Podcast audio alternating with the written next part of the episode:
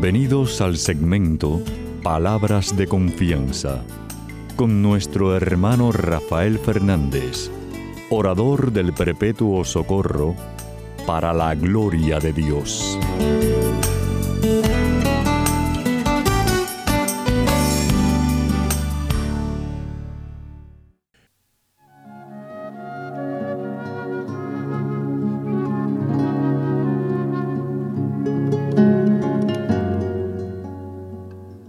Celestial, Señor, te doy gracias infinitamente por este privilegio de hablarle a tu pueblo, de esta familia radial que me has dado por tanto, por más de tres décadas. Increíble, increíble eres tú, Señor.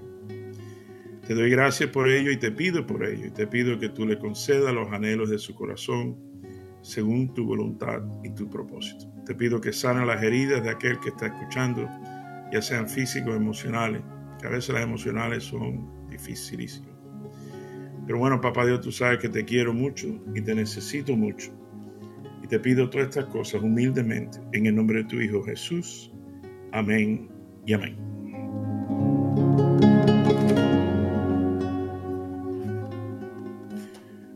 Bueno, mi querida familia radial, sabe que siempre les traigo un evangelio y hoy Papá Dios me lleva a Marcos capítulo 9 del 14 al 29 y dice así. Cuando regresaron a donde estaban los demás discípulos, vieron que lo que rodeaba una gran multitud y que algunos maestros de la ley religiosa discutían con ellos. Cuando la multitud vio a Jesús, todos se llenaron de asombro y corrieron a saludarlo. ¿Sobre qué discuten? preguntó Jesús. Un hombre de la multitud tomó la palabra y dijo, Maestro, traje a mi hijo para que lo sanaras está poseído por un espíritu maligno que no lo permite hablar. Y siempre que este espíritu se apodera de él, lo tira violentamente al suelo y él echa espuma por la boca, rechina los dientes y se pone rígido. Así que le pedí a tus discípulos que echaran fuera al espíritu maligno, pero no pudieron hacerlo. Jesús le dijo, gente sin fe, ¿hasta cuándo tendré que estar con ustedes? ¿Hasta cuándo tendré que soportarlo? Tráiganme al muchacho, tráiganme al muchacho. Así que se lo llevaron. Cuando el espíritu maligno vio a Jesús, le causó una violenta convulsión al muchacho, quien cayó al piso retorciéndose y echando espuma por la boca. ¿Hace cuánto tiempo que le pasó esto? preguntó Jesús al padre del muchacho. Desde que era muy pequeño, contestó él. A menudo el espíritu lo arroja al fuego o al, agua para matarlo. Ten misericordia de nosotros y ayúdanos si puedes. ¿Cómo que si puedo? preguntó Jesús. todo es posible, todo es posible si uno cree. Al instante el padre clamó, sí creo, pero ayúdame a superar mi incredulidad. Cuando Jesús vio que aumentaba el número de los espectadores, reprendió al espíritu maligno, escucha espíritu que impide que este, este muchacho oiga y hable, dijo, te ordeno que salgas de este muchacho y nunca más entres en él. Entonces el espíritu gritó, le causó otra convulsión violenta al muchacho y salió de él. El muchacho quedó como muerto. Un murmullo recorrió la multitud. Está muerto, decía la gente. Pero, pero, Jesús lo tomó de la mano, lo levantó y el muchacho se puso de pie. Más tarde, cuando Jesús quedó a solas en la casa con sus discípulos, ellos le preguntaron, ¿por qué nosotros no pudimos expulsar ese espíritu maligno? Jesús contestó, esa clase solo puede ser expulsada con oración. Esto es palabra de Dios. Gloria a ti, Señor Jesús. Bueno, mi querida familia real, saben que siempre traigo un chisme. Y esta semana, pues, pues pude, un hermano compartió algo conmigo, una historia muy bonita, muy graciosa, eh, en inglés, que habla de biscuits, y la verdad que biscuits eh, en español. Entonces, yo lo, lo cambié un poquitico, pero bueno, es el mismo mensaje. Resulta, este es el chisme, que un cura, un sacerdote va a un pueblecito de campo eh, para un desayuno especial que iba a haber, una reunión del campo completo, vaya, de todos los campesinos, eh, guajiro de campo, de esto. Entonces le preguntan al sacerdote que haga la oración para Y él dijo, no, no, no, no, por favor, que sea uno de ustedes. Entonces, escoge a uno de los campesinos. El campesino sube a donde está el micrófono y todo el mundo agacha la cabeza, ¿tú sabes? Para la oración, ¿sabes? Todo el mundo baja la cabeza. Entonces empieza el campesino. Este. Dice, Señor, tú sabes que yo odio la cebolla. Y el cura miró así para arriba como diciendo, ay Dios mío, Ave María. Y siguió el campesino, y odio el ají verde. Y tú sabes, Señor, que a mí no me interesa mucho las papas tampoco. Y ya el hombre iba a decirle algo. Pero Señor, cuando tú mezclas todo esto y lo cocinas, ah, ahí sí que me encanta una buena tortilla. Así que cuando la vida se pone difícil y no entendemos lo que nos quiere decir, Señor, solo tenemos que descansar en ti hasta que termines de cocinar todo en su momento. Y así sabemos que será la mejor tortilla que jamás hemos disfrutado. Amén. Amén. Qué, enseñanza. Pero bueno, ese es el chisme. Estoy, un poquito rápido porque hay mucha tela que cortar hoy. Así que vamos a entrar en tema ya rápido. Dice, dice la escritura que le acabo de leer, el evangelio que le acabo de leer, dice que había una gran multitud y los maestros de la ley estaban discutiendo con los discípulos. O podemos decir que los discípulos estaban discutiendo con los maestros de la ley. ¿De qué? ¿Sabe Dios? Pero la verdad es que tú estás discutiendo, discípulos o maestros de la ley, ustedes están discutiendo uno con el otro. Y hay un niño, hay un muchacho muriéndose. Ahí. Tú estás loco. No en balde no pudieron sanar al muchacho, los discípulos, porque lo que tenían en la cabeza no era sanación, era bronca. Irónicamente, mi querida familia radial, no lo podemos juzgar mucho los discípulos, porque nosotros hacemos lo mismo, más o menos. Tenemos a alguien o una persona que está sufriendo, lo que sea, un hijo, una hija, y, lo que estamos es en la bronca. No, porque es culpa tuya, porque es culpa mía, no, porque el primo, que la madre que es igual que la hija, eh, eh, la bronca. En vez de estar en oración buscando la sanación.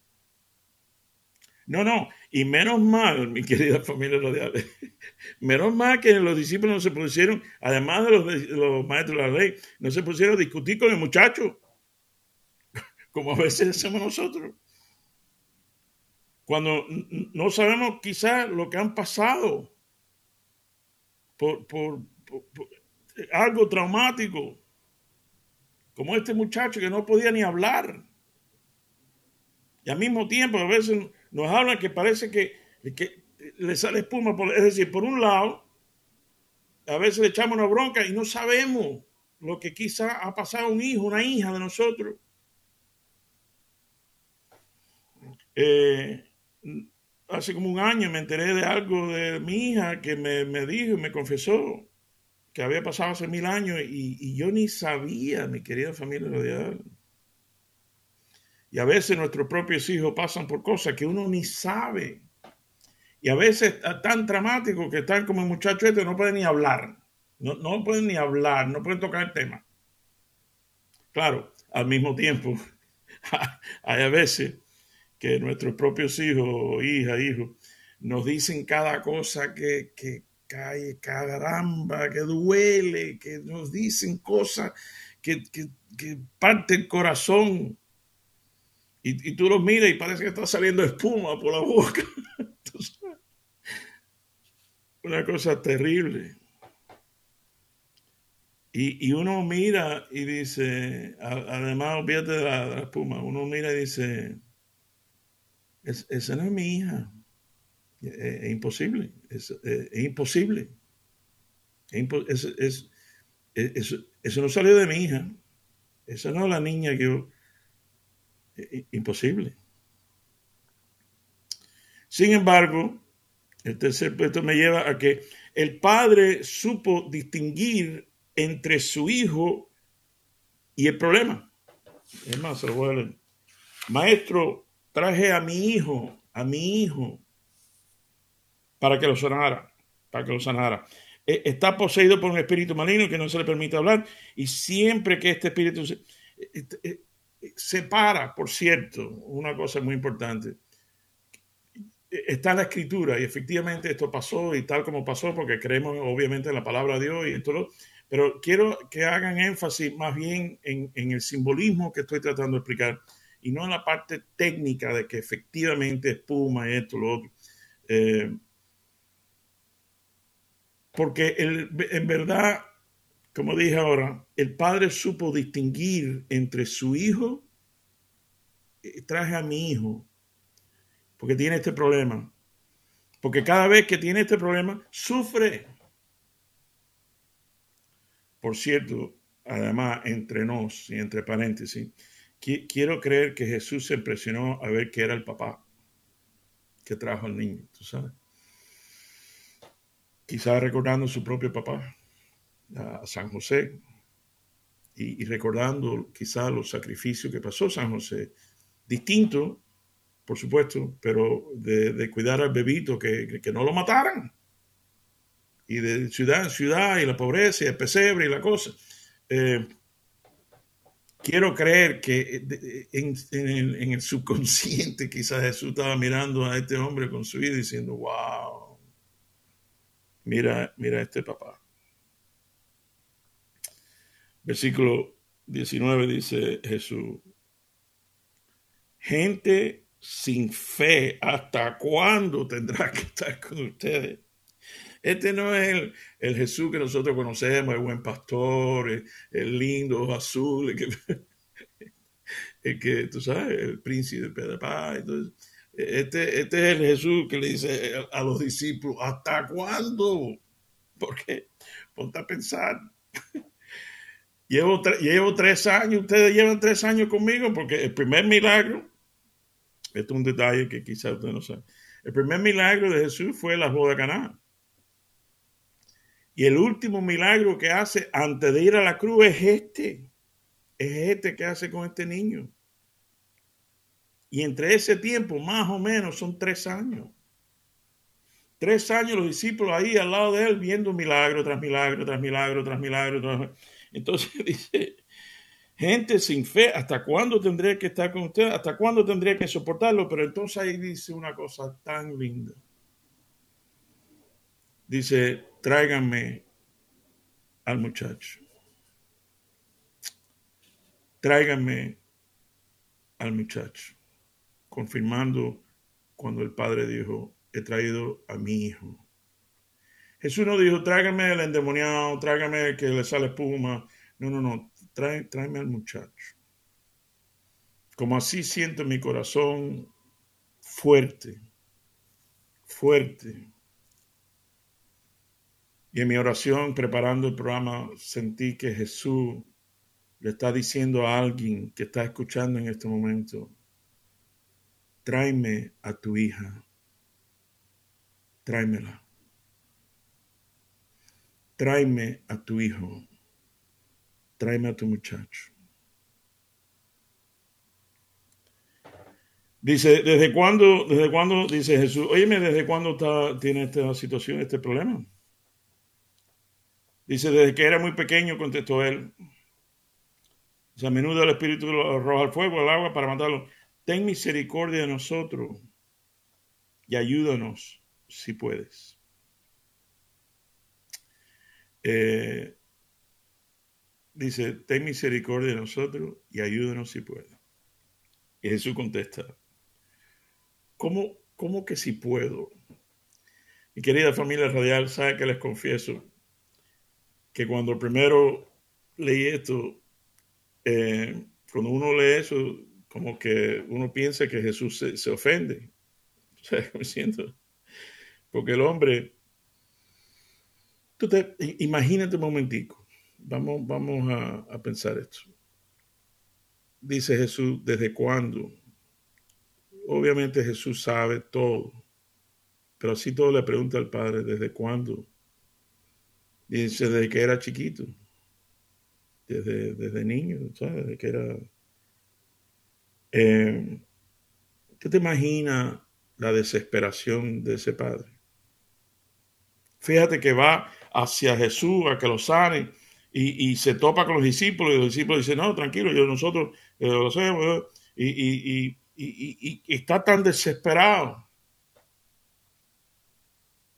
Está tan desesperado. Porque es su hijo, porque lo ama. Como aquel que tiene una hija y la ama. Y son muchos años. Y está desesperado.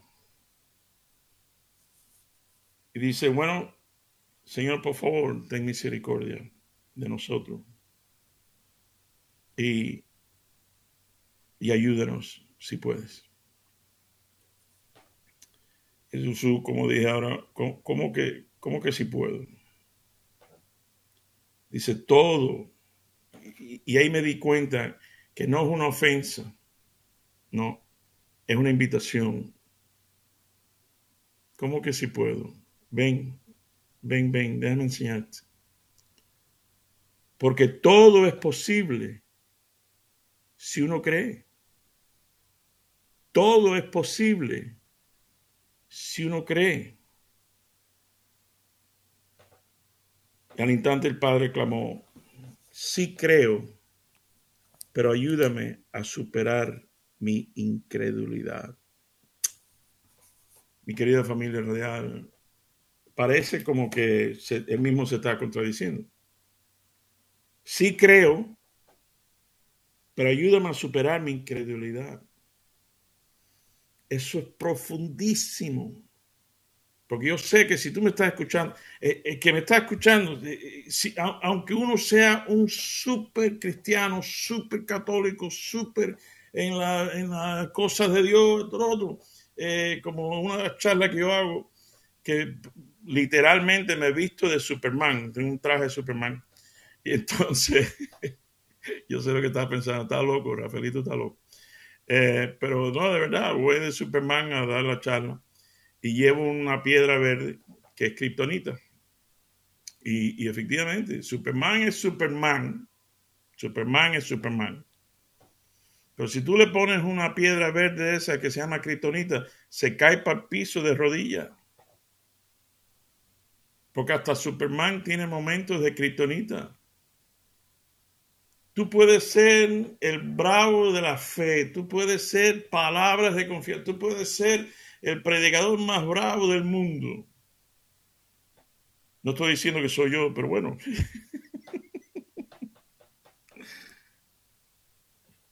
Pero aún el que más, fíjate que dice, yo creo, es decir, yo, yo, yo soy un creyente, pero ayúdame a superar mi falta de fe.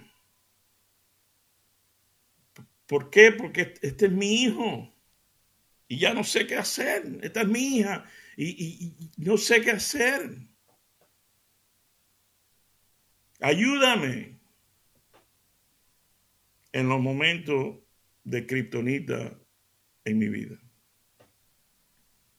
Sobre todo aquel que, que, bueno, tiene que ser Superman en tantas cosas, en tantas situaciones. Eh, siempre hay un momento difícil. Siempre va a haber un momento donde tu fe se pone a prueba. Entonces en ese momento le dice al niño, oye, bueno, al espíritu, eh, sal de ahí, deja al niño tranquilo. Eh, y todo el mundo, después que hace ese milagro, se lo voy a leer. Entonces el espíritu gritó, le causó otra convulsión violenta, el muchacho salió de él el muchacho quedó como muerto, un murmullo recorrió la multitud. Está muerto, decía la gente. Versículo 27. Pero Jesús lo tomó de la mano. El padre lleva al niño a Jesús. Y después de sanado luce que está muerto, se murió, le decía la gente, se murió. Pero Jesús no hay nada que se muera en las manos de Jesús. La relación con tu hija, la relación con tu hijo, la relación con tu esposo, la, situación más difícil del mundo, parece que está muerto. Pero, pero, Pero Jesús, pero Jesús lo tomó de la mano, lo levantó al muchacho y el muchacho se puso de pie. Después los discípulos a solas, dice, más tarde Jesús quedó a solas en la casa con sus discípulos. y ellos le, preguntan, porque imagínate tú, eh, no pudieron hacer lo que normalmente hacen eh, los bravos. Oye, ven acá Jesús, ¿qué pasó? ¿Tú sabes por qué nosotros no pudimos? Bueno, primero porque ustedes piensan que son ustedes los que están haciendo la cosa y no son ustedes. Pero más importante, como dije al principio, ustedes están discutiendo. Y dice, este tipo de solo puede hacerse con la oración. ¿Por qué nosotros no pudimos expulsar ese espíritu? Jesús contó todo. Esa clase solo puede ser expulsada con oración. Y uno se pone a pensar, porque la escritura no dice que Jesús se puso a orar antes de la sanación. ¿Por qué? Porque Jesús es la oración. Como dije una vez, tú no tienes que calmar los vientos de la tormenta. Tú nomás tienes que ser amigo de aquel que calma los vientos de la tormenta. Por eso, mi querida familia radial, tráeme a tu hija Jesús nos está diciendo a todos nosotros, y me incluye, trae, tráeme a tu hija, tráeme a tu hija. Yo, eso no tiene que ser, Él es la oración. Por eso lo voy a dejar con esto. Le voy a pedir un favor. Esta semana, déjalo, deja a tu niña, deja a tu niño, deja, deja tu problema. De verdad, de corazón, déjaselo.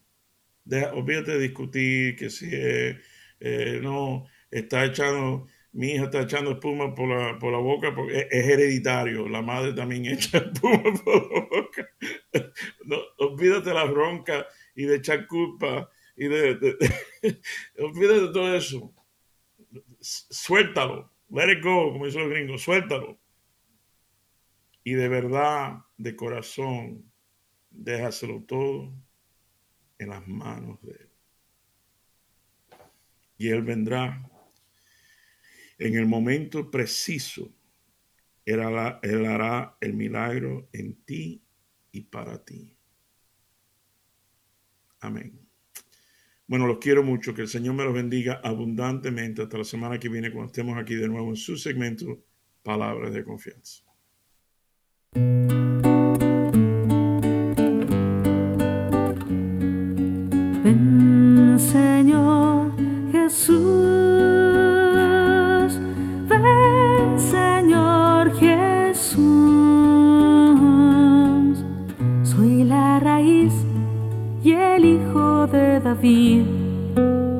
Estrella radiante de la mañana.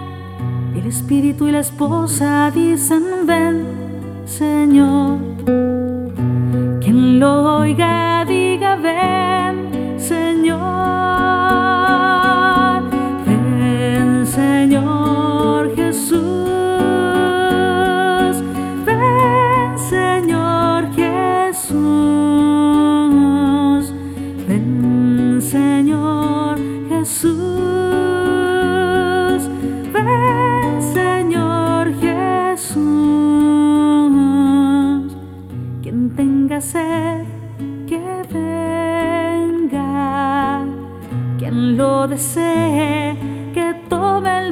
Amén, amén.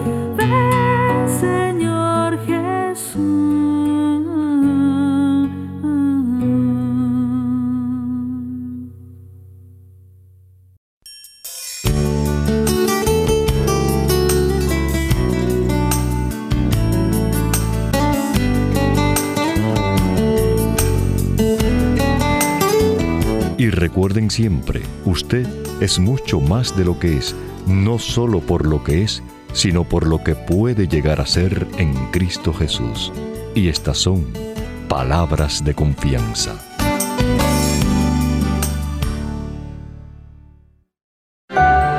No des ni sueño a tus ojos, ni reposo a tus párpados. Líbrate, como de la red la gacela, y como el pájaro de la trampa. Hay seis cosas que detesta el Señor, y siete que aborrece su alma. Los ojos altaneros, la lengua mentirosa, las manos que derraman sangre inocente, el corazón que trama designios perversos, los pies que corren presurosos al delito, el falso testigo que profiere calumnias, y el que siembra discordias entre hermanos. Que toda la tierra tema al Señor y tiemblen ante Él los habitantes del mundo, porque Él lo dijo y el mundo existió. Él dio una orden y todo subsiste. El Señor frustra el designio de las naciones y deshace los planes de los pueblos, pero el designio del Señor permanece para siempre.